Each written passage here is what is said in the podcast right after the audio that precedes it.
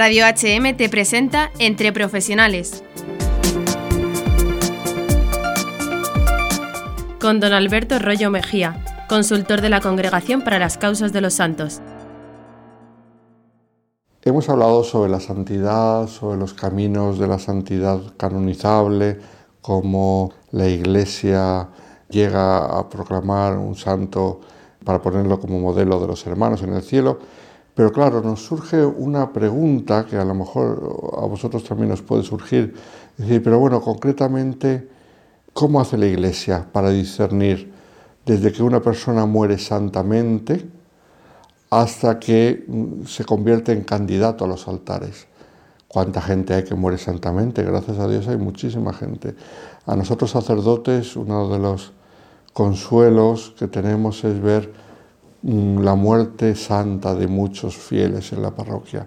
Esto es como mueren no solamente resignados, sino mueren con paz, con serenidad, muchas veces con alegría, llamando a la muerte hermana muerte, como hizo San Francisco de Asís. Esto que para el mundo parece una cosa rarísima, porque la muerte parece que es una cosa terrible, una desgracia, a la cual, bueno, pues ya que no la puedes evitar, ¿qué le vas a hacer? Mm, te tienes que resignar pero incluso contemplarla y aceptarla con alegría y llamarla hermana muerte, esto cuando tú lo ves en feligreses tuyos, te da muchísima alegría porque dices, ¿cómo se nota cómo la gracia les ha cambiado el corazón? Y el miedo, que es algo normal, porque claro, con el modo como vivimos nosotros la muerte hoy en día, como consecuencia del pecado original, es lógico tener miedo.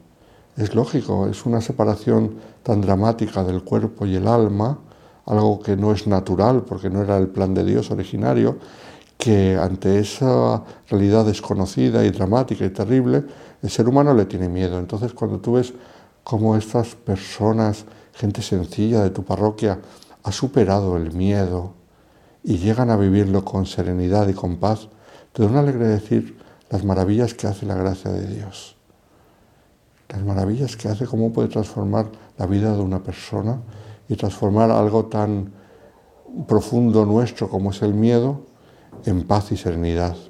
Pues de eso, gracias a Dios, tenemos muchos ejemplos, muchísimos que podemos contar cada uno, también vosotros en vuestra propia familia.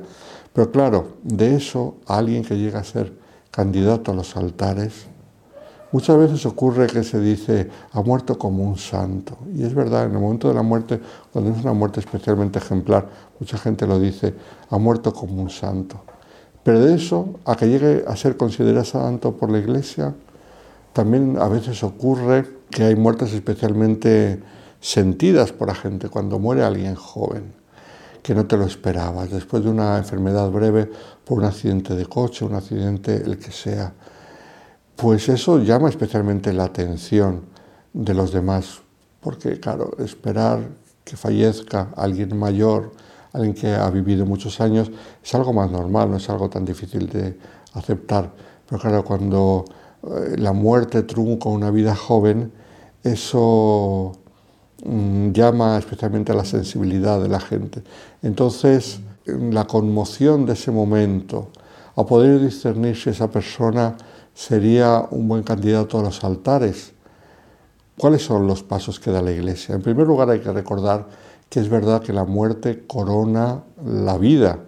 Eso lo decían los antiguos, que la muerte es la coronación de la propia vida. Pero la Iglesia no, no elige un candidato a los altares por el modo como muere, sino por el modo como ha vivido.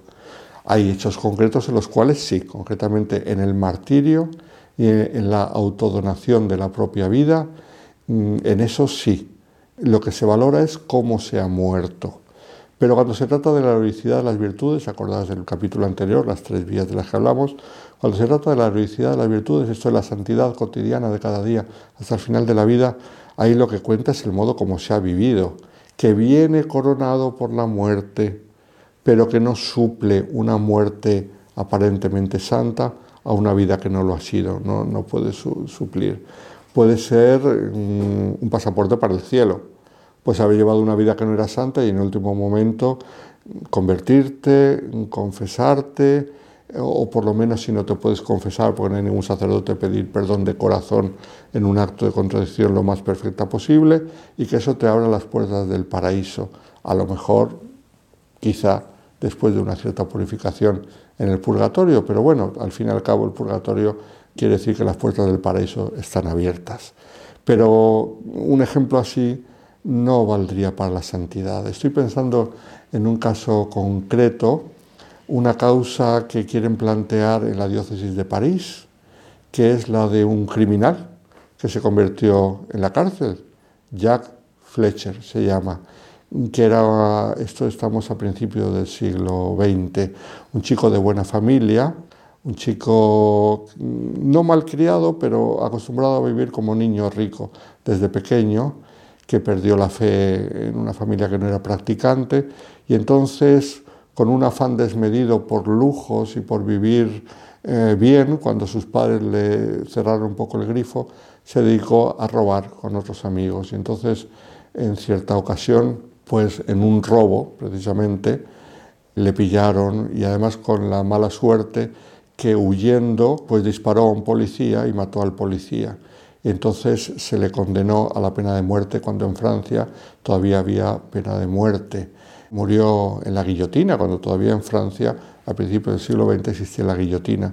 Entonces este hombre que había abandonado la fe, que vivía con una mujer con la cual nunca se había casado, en la cárcel al principio mostró una grandísima dureza de corazón y no, no quería hacer caso al capellán, que claro, como él era de origen católico, pues el capellán le visitaba, le intentaba dar una buena palabra, pero no la quería escuchar.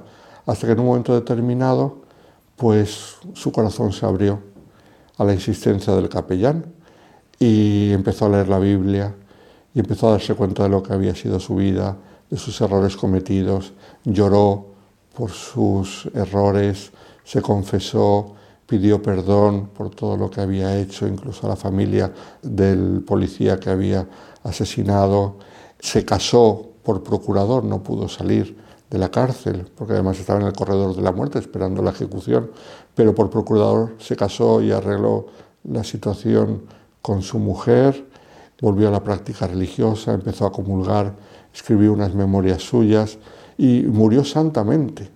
Pero claro, esto fue en unos pocos meses, los meses que estuvo en la cárcel. Pasó de una vida de criminal a una muerte santa. Entonces aquí está la, la complicación. Claro, esos meses fueron suficientes para proponerle como ejemplo, claro, como ejemplo de conversión sin duda, proponerle como ejemplo de santidad, pues ahí está la cuestión que, están barajando en la Archidiócesis de París. Pero lo que sí sabemos es que de una muerte santa a un candidato a los altares, ¿qué hace falta? Lo primero que hace falta, que pide la Iglesia, es lo que se llama la fama de santidad. Esto es, que muera con fama de santidad, pero no solamente que muera con fama de santidad porque ha muerto una muerte santa, sino que se pueda demostrar que durante su vida tenía una cierta fama de santidad. Fama de santidad no quiere decir fama de los famosos que salen en los medios de comunicación, sino que aquellos que le conocían, sean los que sean, en su círculo habitual, le tenían por una persona santa. Lo cual no quiere decir que tuviese la fama de santidad de San Felipe Neri, que iban las devotas a intentarle cortar trozos de su hábito, o del Padre Pío que tenía que alejar a las devotas para que no se le acercasen, no esta fama de santidad tan, tan llamativa, sino que la gente que le conociese, que la conociese, dijese, pues era una persona santa, y teníamos esa conciencia ya cuando vivía, antes de morir. Y luego que después de morir, pues haya un cierto movimiento de santidad. Esto es que la gente recuerde a esa persona y visite su tumba, que tenga interés, que quieran noticias sobre, sobre su vida, que digan que, se han encomendado a ella o a él y han obtenido algún favor, alguna gracia especial, lo que es la fama de santidad. Y entonces cuando empieza a haber esa fama de santidad, aquellos que han conocido a esa persona, que están interesados en su testimonio, que puede ser un instituto religioso, un movimiento laical, una asociación de fieles, una parroquia, incluso la misma familia de esa persona puede interesarse, que piensen decir, bueno, pues esta fama de santidad no decae, no se está muriendo, sino que sigue la fama de santidad, sigue el interés por fulanito, por menganita. Entonces vamos a pensar si a lo mejor eso es un signo de que Dios la ha elegido, acorde a lo que decíamos al principio, para ponerle a la luz para todo el pueblo de Dios, para, para sacarlo a la luz. Y entonces hay que acudir al obispo. Y el obispo tiene que discernir, hacer un discernimiento. Y ahí tiene que escuchar la voz del pueblo de Dios, la voz de Dios mismo y la voz de la jerarquía de la iglesia. La voz del pueblo de Dios a través de la fama y santidad que os he dicho ahora.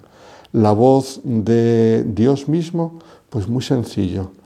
Porque si se empiezan a dar favores, gente que dice que se ha encomendado a fulanito y fulanito le ha concedido, yo qué sé, cualquier favor, cualquier cosa, pero que reconocen que ha habido una intervención de Dios especial a través de la oración que le han hecho a esa persona concreta, entonces el obispo puede reconocer ahí la voz, la voz de Dios, la fama que se llama de signos.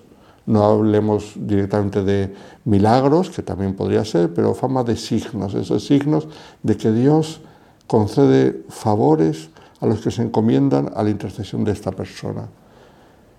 Luego también la voz de la jerarquía. El obispo tiene que consultar a los obispos de, las diócesis cercanas y sobre todo tiene que consultar a la Santa Sede.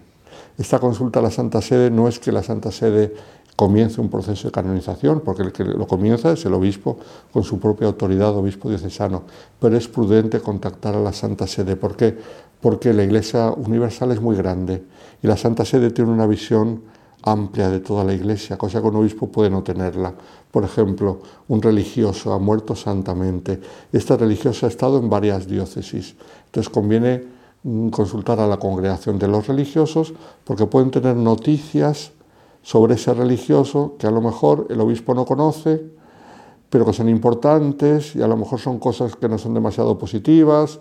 Entonces empezar un proceso de canonización sin saber esas cosas supone que luego te arriesgues a meter la pata o a que durante el proceso te surjan cosas que no te esperabas, entonces pues has perdido el tiempo, porque había cosas que desde el principio se sabían en la Santa Sede, pero tú en tu diócesis no las sabías como obispo. Entonces, por eso se pide que se consulte a la Santa Sede. Y una vez que pues estas tres consultas, la del pueblo de Dios con la fama santidad, la de escuchar la voz del Señor misma que se manifiesta en estos favores, en estas gracias que Él mismo concede a través de la intercesión de un posible candidato a los altares, y luego el parecer favorable de la Santa Sede, pues entonces ya con estas tres voces el obispo ya puede discernir. Al fin y al cabo, él tiene que discernir. Es una responsabilidad muy grande la que tiene.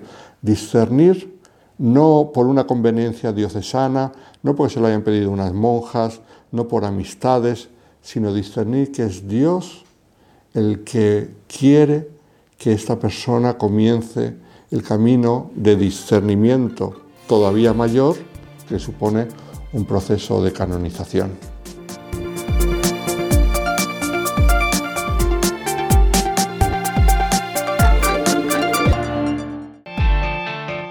Has escuchado el programa de Entre Profesionales, aquí en Radio HM.